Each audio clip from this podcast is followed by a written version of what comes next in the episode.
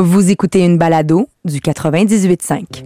Je m'appelle Valérie Leboeuf, je suis journaliste et maman de deux adolescents, Alicia qui a 12 ans et Frédéric 15 ans. Ça fait un bon moment que je m'interroge sur la réalité des enfants qui vivent en centre jeunesse, les enfants qu'on appelle communément des enfants de la DPJ.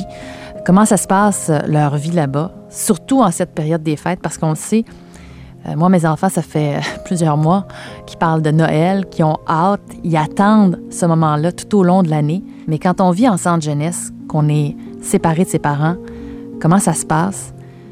Ben, c'est ce que j'ai eu envie de comprendre. Alors, j'ai rencontré des jeunes, j'ai partagé des moments avec eux. En fait, j'ai vraiment ouvert une porte que je pense pas être capable de refermer.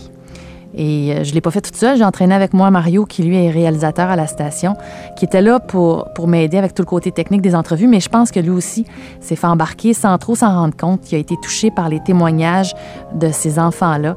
Euh, certains enfants qu'on a rencontrés ont vécu de la négligence, d'autres de la violence physique, violence sexuelle. Mais ils ont tous euh, énormément touché par leur histoire. Et évidemment, puisqu'ils sont mineurs, leur identité a été modifiée.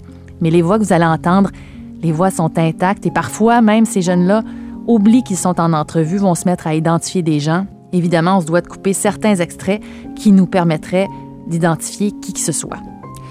Aujourd'hui, on va découvrir un foyer de groupe de la DPJ où habitent des adolescentes de 12 à 14-15 ans. Certaines d'entre elles vont faire seulement un passage de quelques semaines, alors que d'autres sont là pour plusieurs mois, voire même des années.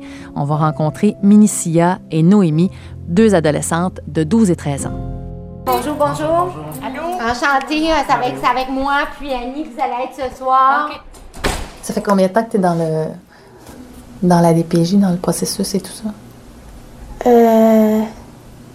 7, 8, 9, 10, 11, 12. Ça fait 6 ans. 6 ans, OK. Puis pourquoi tu as dû quitter ta famille, toi? Ben, j'arrivais pas à avoir une bonne relation avec ma mère. OK. Fait que ça s'alimentait de jour en jour, puis ben, je pétais des coches tout le temps. Est-ce que tu as des frères et sœurs? Ouais, un frère de 3 ans, bientôt 4. Lui, est-ce qu'il est avec ta mère encore? Ouais. OK. Ta mère, est-ce que tu la vois? Ouais. Minicia est dans la loupe de la DPJ depuis six ans. Elle a fait des séjours en foyer de groupe, retournait chez elle, revenait vivre en foyer de groupe. Même si elle n'était pas en foyer, elle avait toujours sa travailleuse sociale qui la suivait. Et ça a pris quelques minutes de discussion pour qu'elle me raconte les vraies raisons de son placement. Il y a, une, il y a aussi une autre raison pourquoi je suis placée, puis c'était parce que je me suis fait battre par mon beau-père. Fait que je pense que ça vient aussi de là. Tu sais, il a commencé à me battre, je, je commençais juste à l'appeler papa. Fait OK. C'était dur, mais je suis ici, puis je m'en sors. Est-ce que ta mère est encore avec cet homme-là? Non. Non. OK. Ouais, non, c'est sûr que quand tu fais confiance en- dans un adulte, puis finalement il te déçoit, ça, Ouais. ça doit pas être évident. Ton père, est-ce que tu le vois, ton vrai père? Non, je sais pas c'est qui. OK. Je sais juste qu'il s'appelle Jonathan. OK. Tu l'as jamais rencontré. Non. Ma mère dit que quand elle, elle va me sentir prête, elle va me montrer une photo, puis que quand je vais. Si je lui dis je veux le voir, elle va m'emmener le voir. OK. Mais ce que tu me racontes à propos de ton beau-père, ta mère, dans le fond, tu devais. Est-ce que tu lui en as voulu? Parce que. Ben, qu'il y ait eu ce comportement-là, que ça, soit, ça se soit rendu Pas là? vraiment. Parce que. Au début, oui. Mais je comprenais comme pas pourquoi elle avait agi. Elle avait pas agi. Mais quand j'ai su qu'elle se faisait manipuler par lui, je me suis comme dit, ouais. Tu sais, elle se fait manipuler, elle sait pas. Lui, il racontait des trucs, puis euh, elle, elle le Ouais. croyait, dans le fond, parce qu'elle savait pas. ouais. Ça a duré combien de temps, cette période-là? Trois ans. Ça, Mario, c'est quelque chose qui m'a bouleversée, en fait, de constater à quel point les enfants vont défendre les parents. Tu sais, pour elle, sa mère, c'était pas de sa faute, là, si elle n'a pas, si elle a pas pu intervenir, si elle n'a pas pu l'aider. Il essaie de, on dirait, de faire euh, du sens de tout ça, de d'expliquer leur comportement comme pour les excuser. Mais dans le fond, elle aurait le droit d'y en vouloir, tu sais. Dans un sens, oui, mais on dirait que peut-être par amour. Ou peut-être que, étant donné que c'est ton parent, tu veux pas croire que ton parent t'a pas protégé. Ouais, t'as- vraiment, c'est- je pense que c'est pas mal ça. Le, la première année, euh, il y a eu peut-être quelques mois auxquels il était gentil, super cool. Euh, après, il y a eu des moments que, en fait, quand j'ai commencé à être plus autonome puis à pouvoir rester un peu chez nous, ben, c'est un peu là a commencé à me, me frapper. Sincèrement, moi, je trouve que tu bats pas tes enfants. C'est pas normal. Tu peux pas battre ton propre fils quand il t'a rien fait. Puis en plus de plus, tu peux pas battre un enfant. Mon petit frère, il a commencé à le battre, là. Il avait même pas un an. Même si ces événements sont derrière elle, puis qu'elle est maintenant en sécurité, on sent dans son histoire qu'elle a encore des craintes, des craintes que son beau-père la retrouve. La seule chose que j'aurais peur, c'est. Puis ça, ça pourrait se produire même ici, là. Il pourrait. Il pourrait trouver où je suis, puis venir. Mais lui, j'imagine qu'il y a eu. Euh, y eu des accusations, quelque chose qui a été euh, déposé dans son cas? Euh, hum, moi, j'ai porté plainte contre lui. Fait qu'en principe, il n'a pas le droit de s'approcher de toi. En fait, il sait pas qu'il y a une enquête sur lui. Il n'en a aucune idée. OK. Mais euh, moi, comme admettons, si je marche la rue puis je le vois, sais, il faut que je m'en aille. Mais tu si, admettons, je croise la rue puis je le vois à la dernière minute, faut que, faut que j'essaie de trouver un moyen en- rapidement pour m'en aller. Est-ce que ça, ça te fait peur quand tu te promènes sur la rue des fois? Tu y penses-tu? Ben, je vais, je vais en transport à l'école puis je reviens en transport euh, de l'école ici. C'est un peu moins dangereux, mais s- il risque, si, admettons, il arrive au foyer, ben, non seulement je mets ma vie en danger, mais c'est eux des filles aussi. Pour Noémie, la réalité est différente parce qu'elle vivait avec une mère toxicomane. Sa mère l'a perdue pratiquement à la naissance. Noémie a 13 ans. Elle ne se souvient pas de la vie avec sa mère. Durant les trois premières années de son existence, ben, elle s'est promenée d'un foyer à la maison, mais depuis 10 ans, sa famille, c'est vraiment les intervenants de la DPJ. quand même pas un grand salon pour neuf jeunes. Puis comment tu dirais que ça se passe, ton, ben, ta vie dans un centre jeunesse, même si c'est un, ben, là, c'est un foyer de groupe? Tu as toujours vécu dans les foyers de groupe, en fait. Ouais. Ouais, ben c'est cool. Genre on fait des activités, on fait des ben on fait des activités, puis il y a beaucoup de filles donc tu peux leur parler et tout. Puis est-ce que tu, te, tu dirais que les gens avec qui tu partages ta vie tous les jours, est-ce que c'est des amis? Est-ce que tu les considères comme des amis ou plus des connaissances?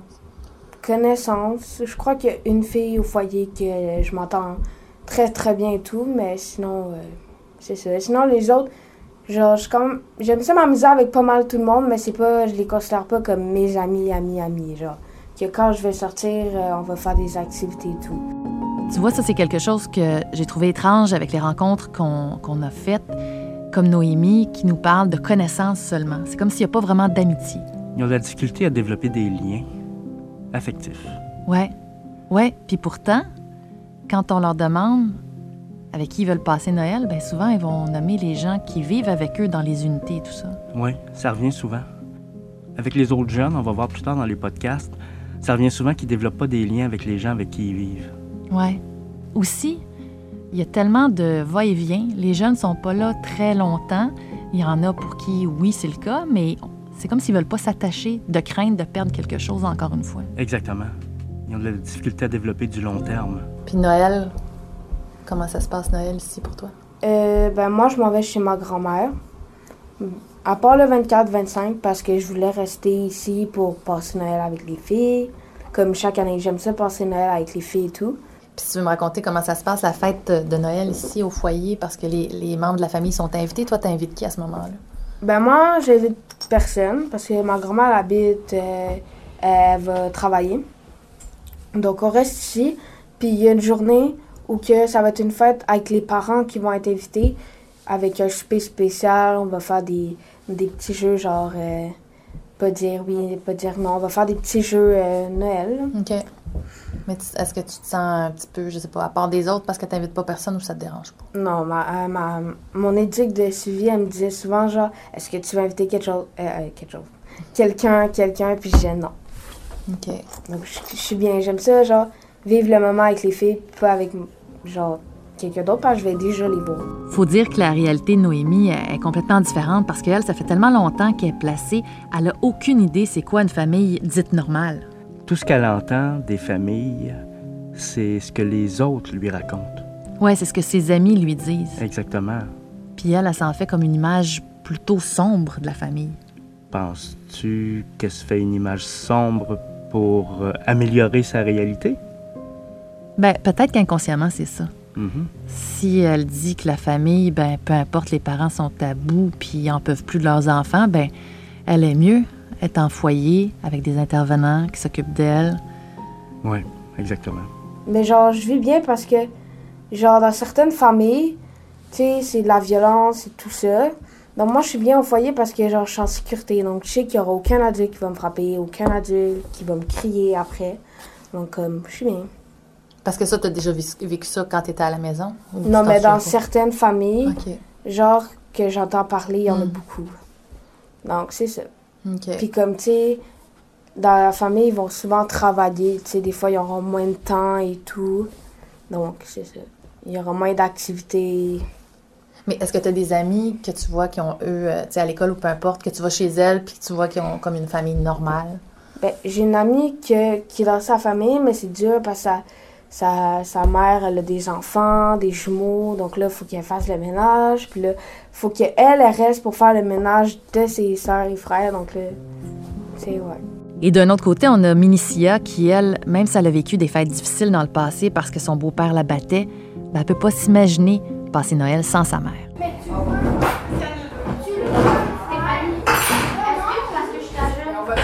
Hum, Pour moi, en tout cas, j'ai besoin d'être avec ma mère au moins un jour sur, à Noël au moins. Puis, je pense qu'ils l'ont compris que c'est un besoin que j'ai. Hmm. C'est pas un, un privilège pour moi, c'est juste un besoin.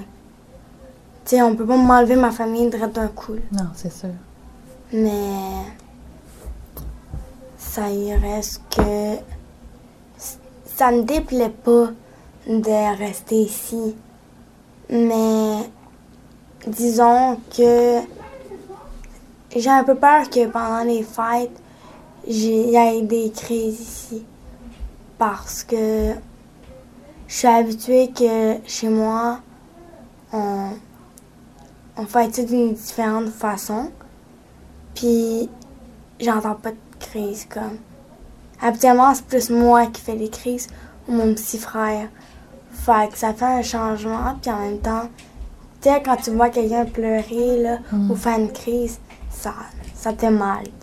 Puis t'as peur que ça, ça arrive ici. Ouais. C'est certain que la période des fêtes en centre jeunesse s'est vécue différemment d'un jeune à l'autre et comme va nous le raconter Stéphanie Trépanier, qui elle est chef de service au foyer de groupe où on est allé, ben, les sentiments des jeunes sont, sont très ambivalents. Ben moi, je dirais que c'est une belle période. Et c'est une période triste aussi pour certaines, parce qu'il y en a qui vivent des choses difficiles. Il y en a qui vivent plus de solitude aussi. Il y en a d'autres qui, pour, pour elles, c'est l'occasion de, d'augmenter les contacts avec les parents. Donc, on en a qui sont presque pas parmi nous, puis on en a d'autres qui sont très, très présentes avec nous. OK. Fait que ça varie vraiment en, fonction des jeunes. Mais qu'est-ce que vous faites comme activité, vous autres, pendant le temps des fêtes? Ben, on travaille fort à planifier une période des fêtes qui va permettre aux filles de vivre des bons moments de bonheur, puis des bons moments de, de, de- d'amusement. Là. Fait que c'est sûr que on fait toutes sortes d'activités. Euh, on va aller au cinéma, on va aller une fois au restaurant. On va, par exemple, aller patiner. euh, on peut euh, faire un petit réveillon spécial, faire des ateliers de biscuits, euh, des choses comme ça. Sushi. On a un intervenant qui va faire un atelier de sushi aussi avec les jeunes, à la demande des jeunes. Fait que souvent, on prépare un comité organisateur euh, les semaines précédentes, puis on demande aux filles c'est quoi leurs suggestions, c'est quoi qu'ils ont le goût de faire pendant le temps des fêtes. Et chaque jeune reçoit un cadeau de 25 mais c'est 25 taxes incluses. On leur demande de donner trois suggestions de cadeaux. Puis moi, quand je me suis rendu compte de ça, ça m'a troublé beaucoup parce que je regarde mes jeunes qui demandent ben, bien souvent de l'argent puis tout ça, mais tu sais, qui s'insurgent pour des petites choses. Cette semaine, notamment Disney, la chaîne Disney qui est maintenant offerte, ben comment ça se fait que nous, on l'a pas? Tous mes amis l'ont. Ça fait une semaine que c'est sorti. On a déjà Netflix, on a Vidéotron à un moment donné, et on peut dessus. Mais non, eux autres, ils étaient vraiment pas contents à cause de ça. Puis d'un autre côté, nous, on va rencontrer des jeunes qu'il faut qu'ils fassent des choix, puis qui ont juste 25 25 Puis il y en a qui veulent presque rien aussi. Ça me rappelle, souvent je vais dans des familles, j'ai un filleul, tout ça. Hmm? Puis l'arbre de Noël, c'est plein de cadeaux. Tellement que les jeunes oublient certains cadeaux qu'ils ont eus. Ouais. Puis eux, ils ont 25 taxes incluses. Il y a eu une histoire qui m'a marquée euh, l'année passée.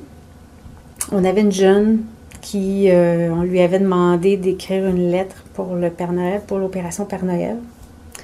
Et euh, elle nous a appris que, à la suite de, de- de l'écriture de sa lettre, que c'était la première fois qu'elle allait avoir un cadeau à Noël. Oh. C'était une jeune qui venait d'arriver chez nous. Là. Ça faisait euh, un mois qu'elle était là. Elle avait toujours vécu avec ses parents. Et c'était la première fois qu'elle avait un cadeau. Et ça, ça nous a marqué. Ça nous a vraiment touchés. Fait qu'elle, elle avait ben, une demande à faire. J'imagine quand tu. C'est ça. Quand c'est ton premier cadeau, puis tu le choisis, puis tu le demandes, c'est. Ben, c'était magique pour elle. Ben ouais. Vraiment. Oui. Puis, euh, c'est. bon, puis on n'est pas. on- n'a pas des moyens très généreux, mais on offre quand même, dans le cadre de notre activité spéciale du temps des fêtes, on, a- on offre quand même des cadeaux. Elle était complètement émerveillée, là. Elle était très, très, très touchée par, par toute euh, cette abondance. Mhm. dans- pour- parce que pour elle, c'était l'abondance. À part Frontropolis, que je veux depuis des années, c'est un centre d'amusement. T'as-tu fait tes choix? T'as-tu fait. Ouais. Qu'est-ce que t'as demandé? Euh, une veste Adidas, puis euh, une grosse couverture avec une carte cadeau. C'était comme trois choix. Tu dois nommer trois choix. OK. Donc, c'est ça. Une carte de cadeau de cinéma. Valérie, on voit qu'à la suite de l'écoute de ce podcast, euh, un Noël à la DPJ, c'est pas un Noël ordinaire. Non, vraiment pas. Puis, tu sais quoi? C'est sûr que moi, le soir de Noël, quand je vais être en famille, puis que je vais donner les cadeaux à mes enfants, c'est certain que je vais avoir une pensée pour les filles qu'on a rencontrées parce que c'est incroyable de la façon dont elles, ben, elles sont tellement résilientes.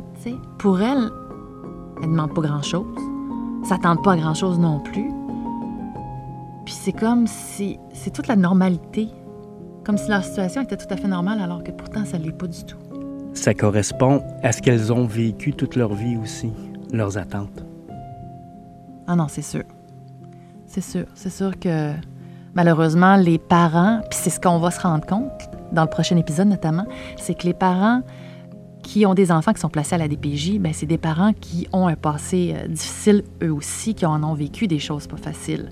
Puis on va voir aussi que ce pattern-là se répète constamment avec les enfants, même si les enfants ne vivent plus avec eux.